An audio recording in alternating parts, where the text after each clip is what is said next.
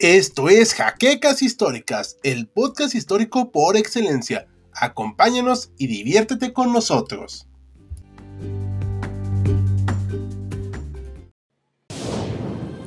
Bienvenidos a HC Historia Contemporánea, la página histórica por excelencia.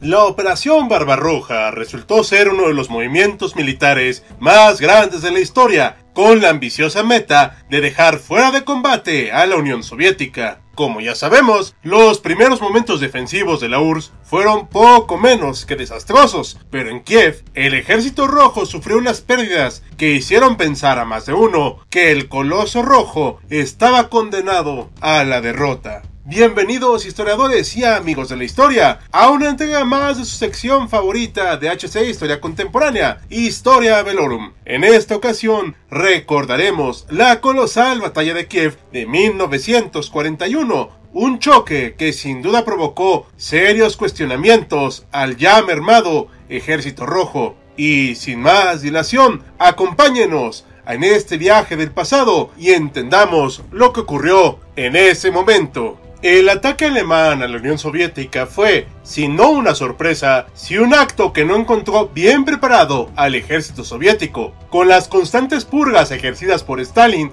su mando estaba muy debilitado y la moral de la tropa era baja. Además, el fiasco militar de la guerra de invierno no había sido del todo superado y en efecto, este fue un motivo para que el canciller alemán iniciara el ataque a su vecino. No podemos enumerar en este video todas las derrotas, pero si quieren que hablemos de ellas, dejen en los comentarios los detalles que quisieran que expongamos. Sin embargo, como la mayoría sabe, el ejército alemán pudo vencer constantemente a sus rivales y la situación estaba volviéndose desesperada para agosto de 1941. Empero, hay un punto de vital importancia que tenemos que mencionar en este momento. Los mandos militares germanos tenían serias dudas de la necesidad de atacar la zona de Ucrania, porque para ellos era, en gran medida, más importante capturar cuanto antes Moscú, por el simple hecho de que el invierno haría a las operaciones un completo caos. Aunque no eran videntes, parece que sabían de lo que hablaban pero el cabo austriaco se negó rotundamente a esto, asegurando que lo realmente importante era capturar las zonas industriales del coloso soviético. Tomemos en cuenta que había millones de soldados alemanes desplegados en Barbarroja, por lo cual la logística era una completa pesadilla. Aunado a eso, la economía e industria alemanas no eran infalibles y la situación se tornaba complicada, pues las victorias no llegaban sin costosas bajas para el ejército teutón del lado soviético, aunque tenían una gran cantidad de tanques disponibles, la mayoría eran obsoletos en esa época y la tropa estaba totalmente desmoralizada. La guerra de invierno los había exhibido y su situación de armamento no era la mejor. La gran ventaja del ejército rojo era el número de soldados y su capacidad industrial, gravemente amenazada por la invasión alemana. La directiva número 33 del canciller priorizaba el ataque sobre la ciudad de Kiev, que concentraba una gran cantidad de unidades soviéticas, los cuales deberían ser encerrados por un movimiento de pinza. El ataque sobre Moscú no era algo que el cabo deseara completar antes del invierno, pero se llegó a un compromiso de dirigirse a la capital soviética una vez que se completaran las operaciones de los grupos segundo y tercero Panzer, redirigidos del centro al sur aunque Heinz Guderian no quedó conforme con esta acción y le expresó su sentir a su líder, este no cambió su decisión final. ¿Habrá sido la correcta, historiadores? Antes de seguir, les recordamos que se suscriban al canal, le den me gusta, comenten y compartan el contenido para llegar a más historiadores. Prosigamos con el relato. Las fuerzas alemanas del sur contaban con más de medio millón de unidades, entre ellas 25 divisiones de infantería y 9 de blindados. El encargado soviético de defender la plaza era Semyon Timoshenko, enviado personalmente por Stalin para tratar de traer estabilidad en este frente. Para finales de julio, la ciudad de Uman estaba completamente rodeada y los defensores de Kiev no podían prestarles ayuda, pues el embate alemán ya era considerable. El día 7 de agosto, la ofensiva sobre Kiev se encausó de manera definitiva, puesto que habían logrado consolidar las posiciones en los linderos del frente.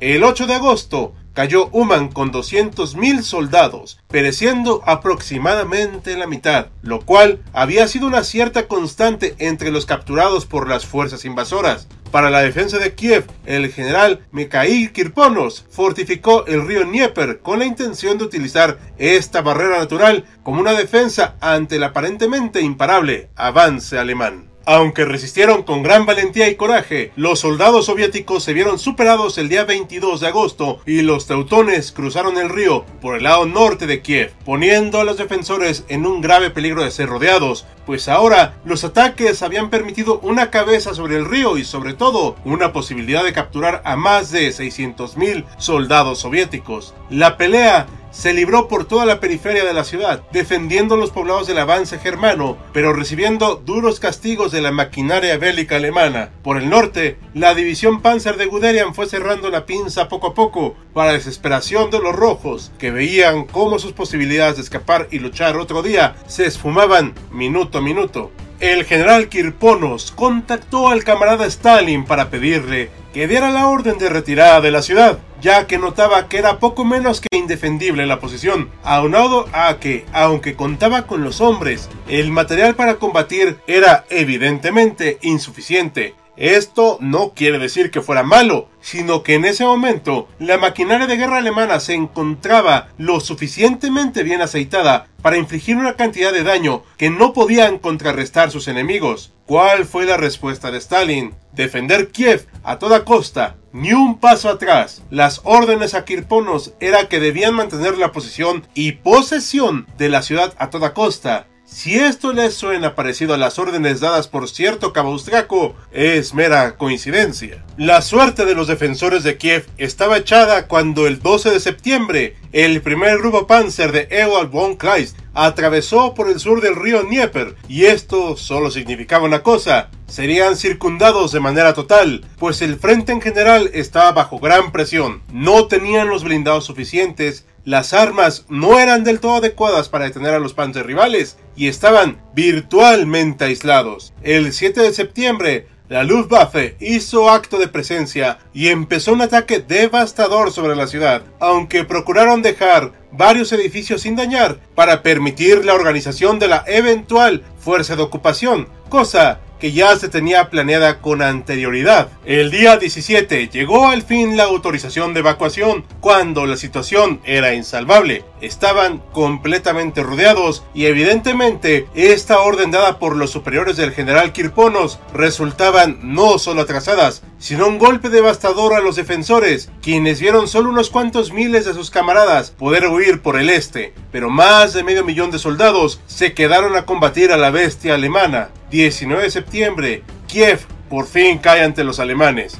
Más de un mes de combates tienen como recompensa la captura de una ciudad vital de la URSS, pero que no es ni de cerca el fin de los combates. Hay aún fuerzas considerables que combaten totalmente rodeadas y que resisten para no caer o de menos vender cara a la derrota ante el invasor. El día 20, el general Kirponos cae abatido, luchando junto a sus hombres mientras intentaban escapar, demostrando su valentía y lealtad con su propia tropa. Sin embargo, estos actos de heroísmo no pueden ocultar el desastre. Se calcula que más de 600.000 soldados de la Unión Soviética fueron capturados por los alemanes. Cuatro ejércitos en los grupos en que habían sido divididos fueron sometidos, y esto es un golpe devastador para el ejército rojo, pues el frente aún estaba expuesto para el avance como por ejemplo a la ciudad de Kharkov, de la cual ya hicimos un video anterior. Te lo dejamos en la descripción y en la tarjeta.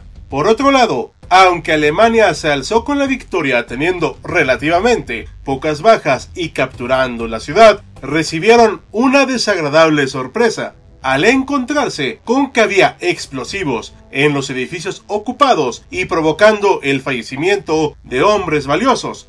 Esto, evidentemente, no se quedó sin consecuencias, pero el apartado logístico es el más importante. Sí, la victoria fue total, pero ¿a qué precio? Las líneas de abastecimiento de la Wehrmacht estaban estiradas a un punto donde el mantenimiento de los Panzer ya resultaba difícil y el alimento de estos cientos de miles de soldados era problemático. Había pocas vías férreas y no se podía confiar totalmente en la población de las zonas ocupadas para poder tomar los recursos necesarios. Y recordemos que tampoco era el principal objetivo de la Alemania de la época el integrar a estos pobladores. Aunado a esto, el hecho de que terminaran hasta septiembre impidió el avance hacia Moscú, como comentamos anteriormente. De hecho, hicimos hincapié en que se tomaron prestadas unidades del centro hacia el sur, que si bien destrozaron el frente de esa zona soviética, lo cierto es que los beneficios obtenidos no respondieron al desgaste que sufrió el ejército alemán.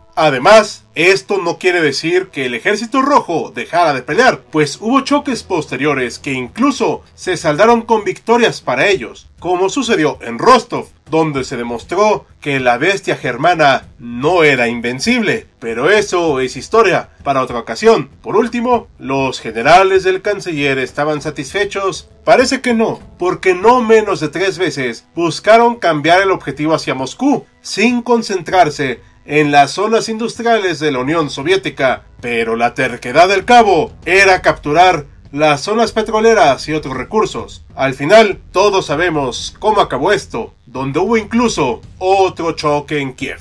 ¿Ustedes qué opinan, historiadores? ¿Valió la pena tomar Kiev? ¿Fue realmente necesario este movimiento o debieron irse a Moscú? Dejen sus comentarios para que los leamos. Y con ese interesante cuestionamiento terminamos este capítulo de Historia Velorum, en espera que haya sido de su agrado e interés. Como cada video, queremos agradecer a nuestros mecenas de Patreon, como José Antonio Martínez Chaparro, Félix Calero y Jan Jaimes. Recuerda que tú puedes unirte a ellos y apoyar al canal mediante las acciones que ya conoces en Patreon, YouTube y de nuestras demás redes. Sin nada más que añadir, yo soy Hal, despidiéndose, con la promesa de vernos pronto en otro campo de batalla.